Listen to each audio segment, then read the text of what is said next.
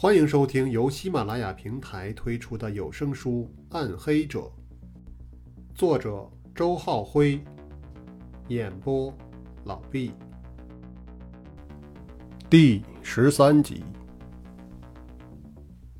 十月二十二日晚二十三点五十五分，金鼎中心别墅区七十二号。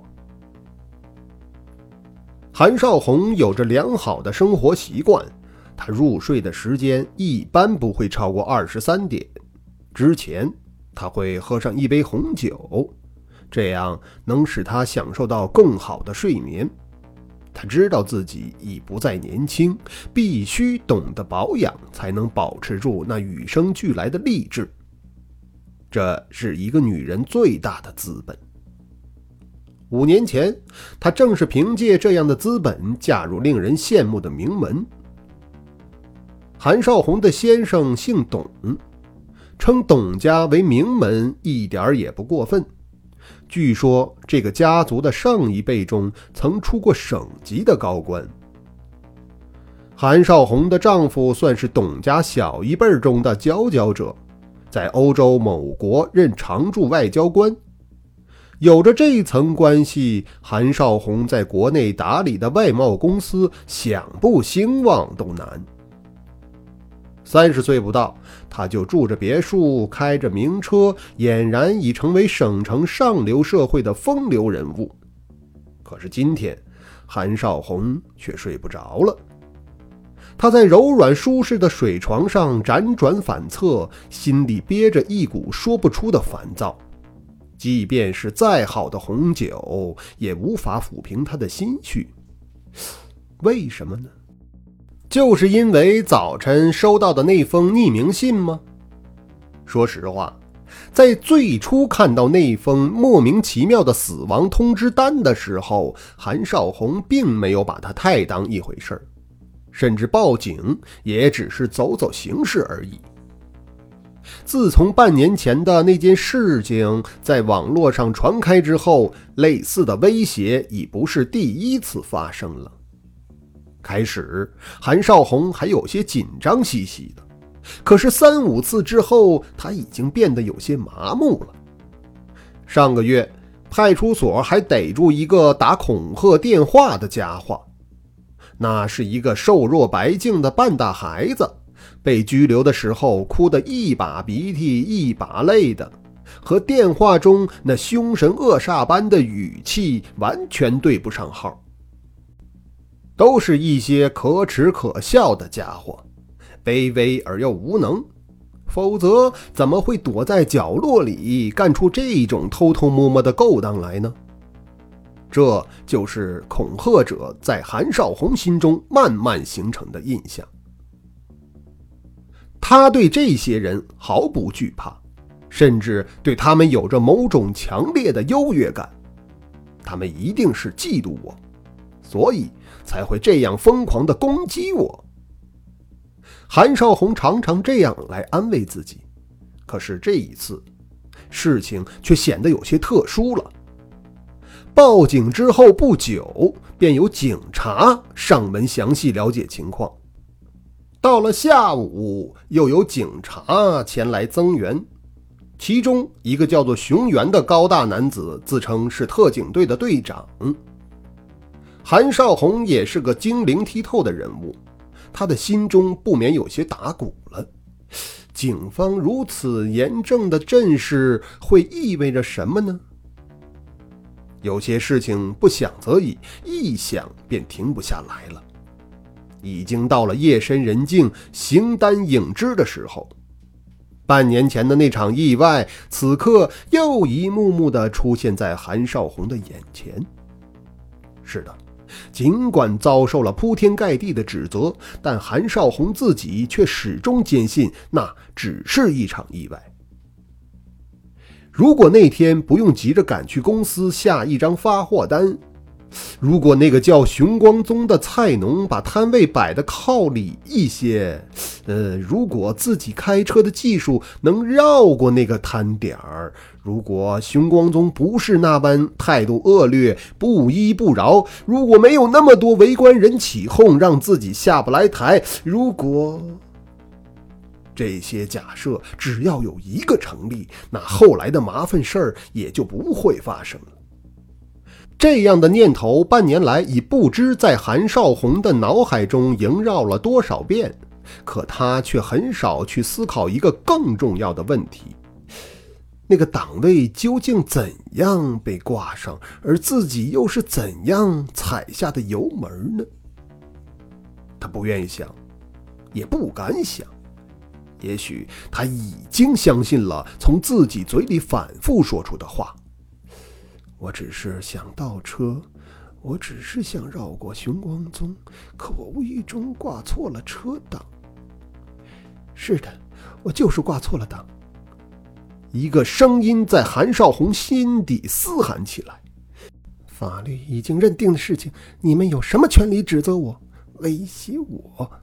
我赔了钱，名誉上也遭受了损失，你们还想把我怎么样？”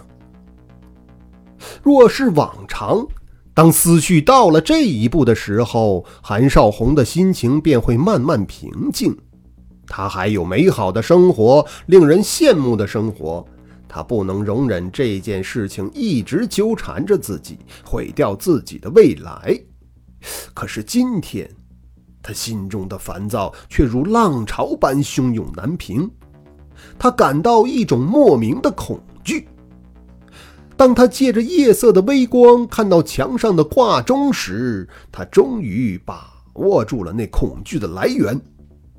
匿名信上的内容犹在眼前：死亡通知单，受刑人韩少红，罪行故意杀人，执行日期十月二十三日，执行人 Eumenides。挂钟的指针正在转过零点，十月二十三日已随之到来。韩少红的心似乎被那指针扎中了一般，浑身凉飕飕的，极不舒服。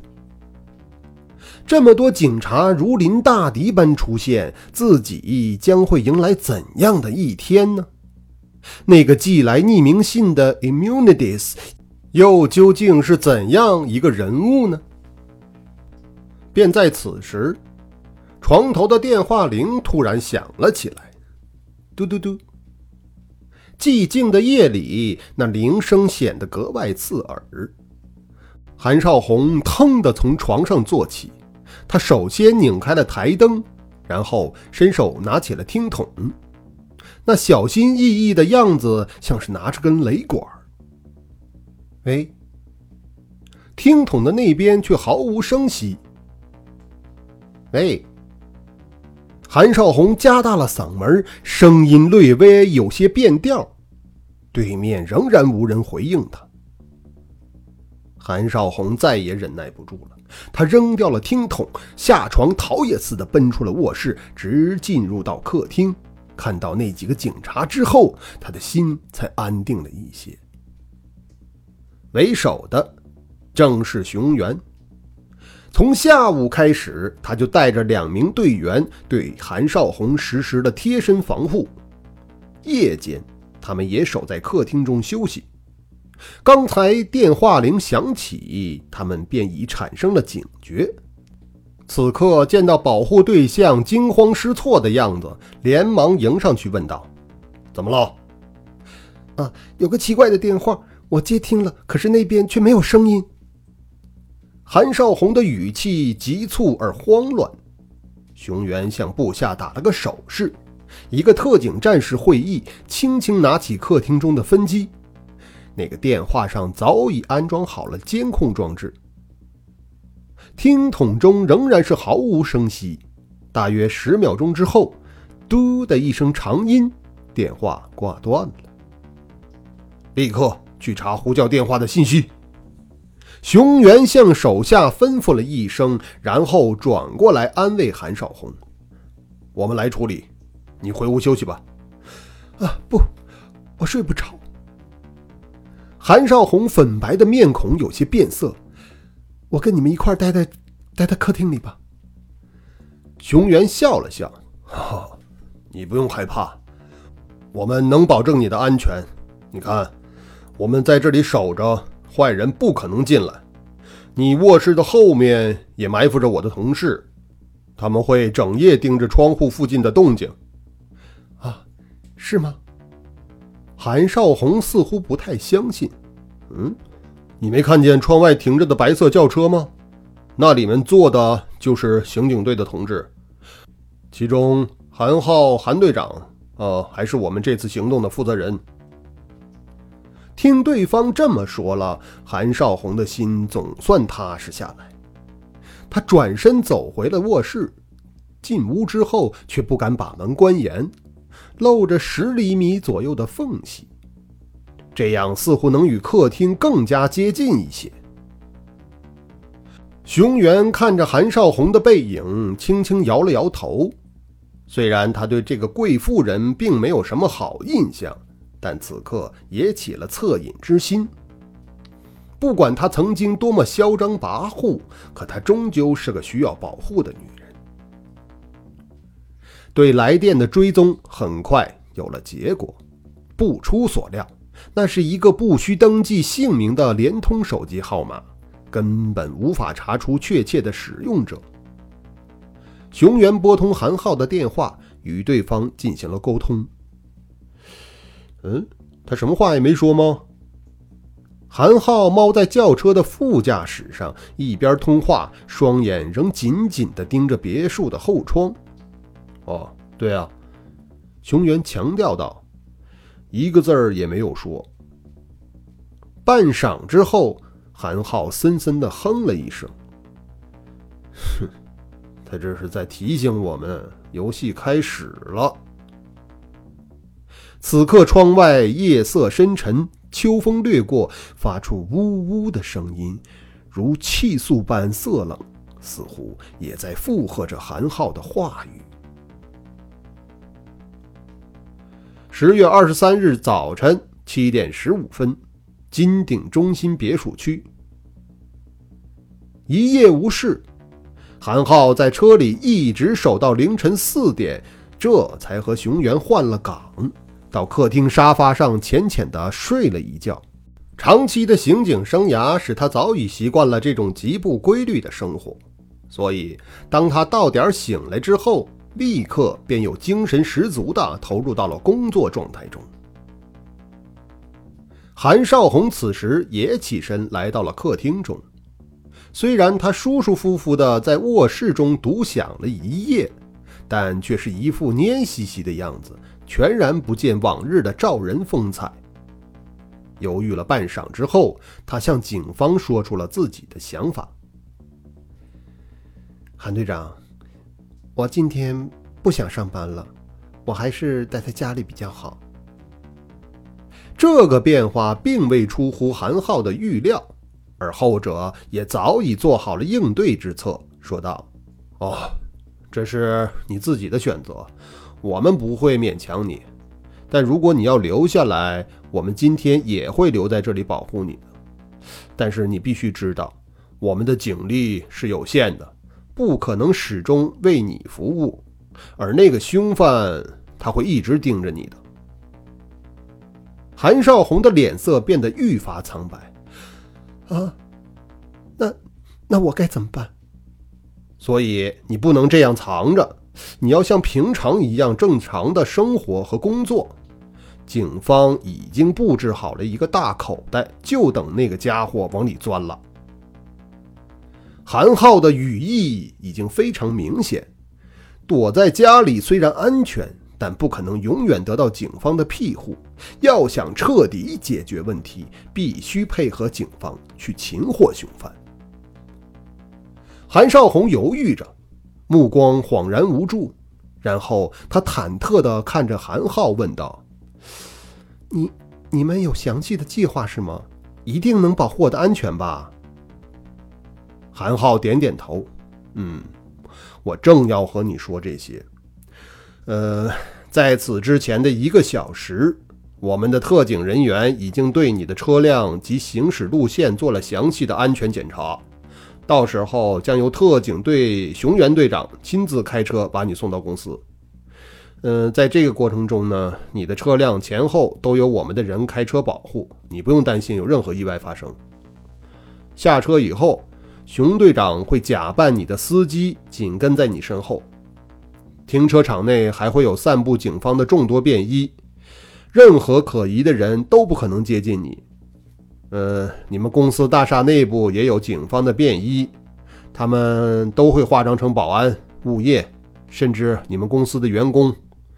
这期间送往公司的食物和饮水，呃，也会经过警方的安全检查，呃，等等吧。这些措施呢，将绝对保证你今天的安全。韩少红的神情释然了许多，他轻轻的哦了一声，想了想，又问道：“哦，那我该怎么配合警方？”“哦，你只管照日常规律行事就可以了。”嗯，对。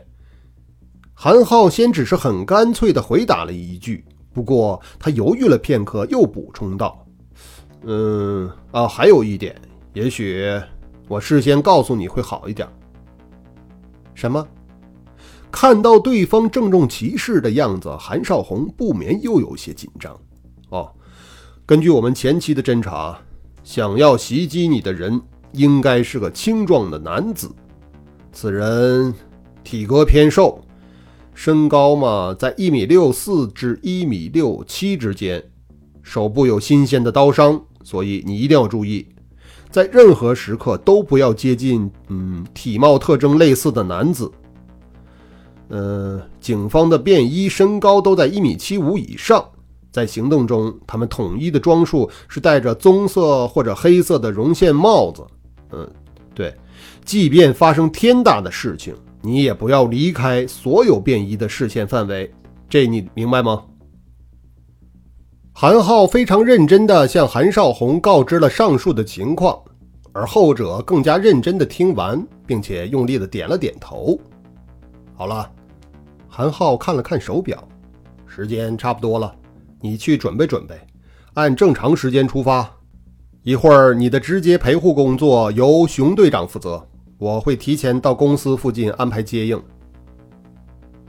韩少红深深地吸了口气，不再多说些什么。那个熊队长，他也打过交道，应该是个值得信赖的人。他对警方的行动又增添了几分信心。打定了与警方配合的主意，韩少红便转身回到了自己的卧室内。每天出门之前，他都要在这里进行半个小时的化妆。今天的脸色不太好，那妆要化得格外仔细才行。尹健站在韩浩身边，静静地旁观了两人的这番对话。隐隐之间，他却对那个女人产生了一丝怜悯。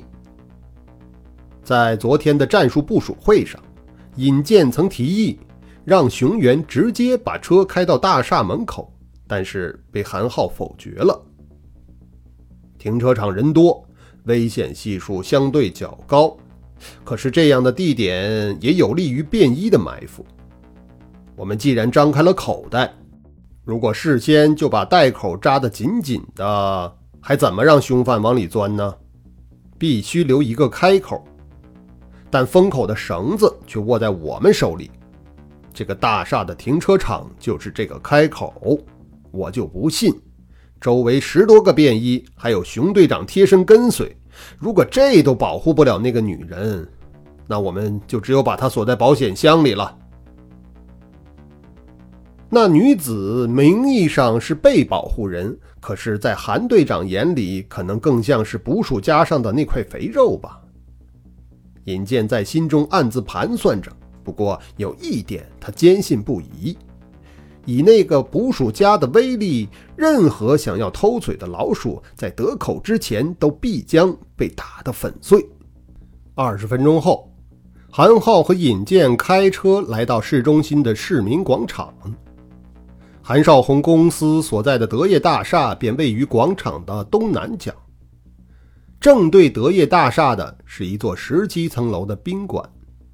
专案组在宾馆六楼开了一个房间，通过这个房间的窗口，可以把德业大厦门外的停车场看个清清楚楚。警方在窗口架起了监控设备，这个房间也就成了专案组的现场指挥中心。韩浩和尹健进入房间的时候，发现罗非与穆剑云已先于他们到达。罗非正在帮助技术人员调整监视器的角度。见到二人到达，他迎上去问道：“怎么样？情况如何？”“呃，零点的时候。”韩少红接到一个匿名电话，对方一言不发，大约一分钟后挂断。除此之外，情况一切正常。韩浩非常简洁地说道。穆剑云看了看罗非，果然不出你所料，这一夜都不会有大的状况。韩浩本来已向窗口走去，听到这句话，又狐疑地停下了脚步。上下打量着罗非。哦，你料到了什么？哦，凶犯在死亡通知单上给定的这个执行时间是十月二十三日，但我估计他不会太早动手。罗非解释道：“他已经把行凶计划透露给警方，警方必然会严阵以待。”所以，他要等待时机，在这个过程中，双方免不了要先有个相互试探和观察的阶段，战斗不会立即打响。所以，昨天晚上我好好的睡了一觉。呵 当然，作为前线的参战者，你和熊原队长必须在整个阶段都保持极度的警惕，不可能呃像我们这般悠闲的。的确。韩浩面前的罗非此刻精神饱满，不仅面色红润，双目更是闪着亮光。昨晚一定是休息的不错。不过，他在说这番话的时候，语气中还是透出些未得重用的自嘲。韩浩没有多说什么，他又看了穆剑云一眼，然后走到窗口往下看了看，同时问道。设备都调试过了吗？啊，都调试过了。技术人员上前递给韩浩一个带麦克风的耳机，帮助他戴好。这个耳机是可以塞到耳洞里的，通过一根细细的电线连接着接收器，把接收器藏进上衣的内口袋，几步之外的人很难发现这个设备。呃，频段已经调好了。呃，您现在说话，我们都可以听到。技术人员一边说着，一边打开了麦克风的开关。韩浩把麦克风凑到嘴边：“我是洞洞幺，洞洞两，请回答。”耳机内立刻传来铿锵有力的男音：“洞洞两已就位。”“洞洞三，请回答。”“洞洞三已就位。”“洞洞四，请回答。”“洞洞四已就位。”穆剑云是第一次参加前线作战，他好奇地凑到了监视器面前，瞪大眼睛搜索着。哎，便衣都已经到位了吗？我怎么没看见？此时正是早高峰时间，广场上车来人往，除了上班族之外，更有一些晨练的老少男女。但放眼看去，并没有什么特别引人注目的人物。罗非笑了笑，接过了穆剑云的话茬儿：“啊，广场上现在有我们十三个同志，大厦边上那个卖报纸的，靠近路口正在趴活的黑车司机，打扫卫生的保洁员，东边角落里那个看自行车的，在喷泉边上休息的中年人，还有靠在小卖部门口抽烟的。”西边长凳上谈恋爱的那对男女，还有那个看起来鬼鬼祟祟、正在向路人兜售盗版光盘的家伙，呃，这些都是警方的便衣。还有四个人分成两组，嗯，正常藏在那个那个那个停车场里的小车里。你看，你看，你暂时看不见。说话间，罗非在监视器上指指点点，把那些便衣的位置一一向穆剑云标示了出来。当他讲完，韩浩恰好也结束了与手下的命令调试。东幺四，请回答。东幺四已到位。刨去韩浩的洞洞幺号，广场上确实埋伏了十三个便衣，分毫不差。穆剑云惊讶地看着罗非，他们俩都没有参加详细的战前部署，而这些便衣全都是韩浩的手下。罗非竟然能够如此精准地把他们从人丛中挑出来，这实在是有些不可思议。罗非知道对方在想什么，接着解释道：“哈哈，我从那个保洁员身上看出了漏洞。”他扫地扫得太认真了，照他的这个干法，不出三天腰便会累得直不起来。你去看看那些真正的保洁员，他们站立休息的时间要远比弯腰工作的时间多得多。韩浩也听到了罗非的话语，他皱眉看着广场上的那个属下，然后再次拿起麦克风呼叫：“我是东东幺，东东五，请回答。”东东五在，请东东幺指示。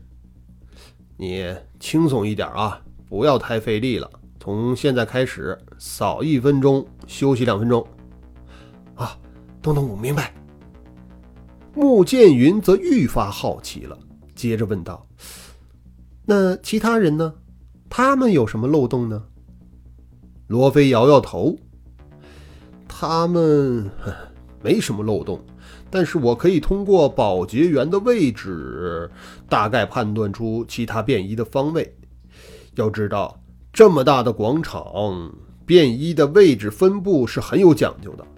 他们能监控到广场的每个角落，同时又把住各个大小路口。这里面的奥妙，一两句话说不清楚。在我们刑侦专业呢，它可是一门单独开设的选修课。你即使能确定出方位，也不可能精准的指出每一个人吧？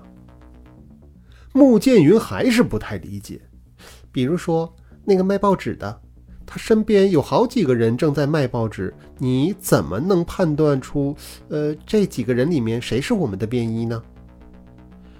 呃，在这么大的空间内。为了应付随时可能出现的混乱局面，通常执行任务的便衣都会有一些统一的暗装。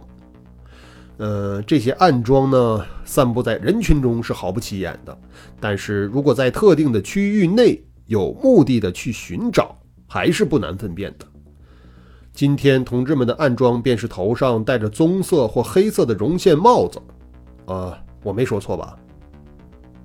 罗非最后的问句是抛给韩浩的，后者抬眼看了看他，虽然没有回答，但显然是默认了。最后，韩浩看了看手表，向尹健吩咐道：“给熊队长打个电话，问问他们出发了没有。”很快，尹健带来了熊原的回复：“哦，他们刚刚驶出小区，大概半小时后到达。”韩浩打开麦克：“我是洞洞幺，各单位注意，目标半小时后会到达。从现在开始按计划行动，执行命令，无需回复。”这次耳机里没有传来回音，监控器中的广场气氛平静，看不出任何异常。而小小的指挥室里，包括罗非在内，所有人的脸色都变得凝重起来。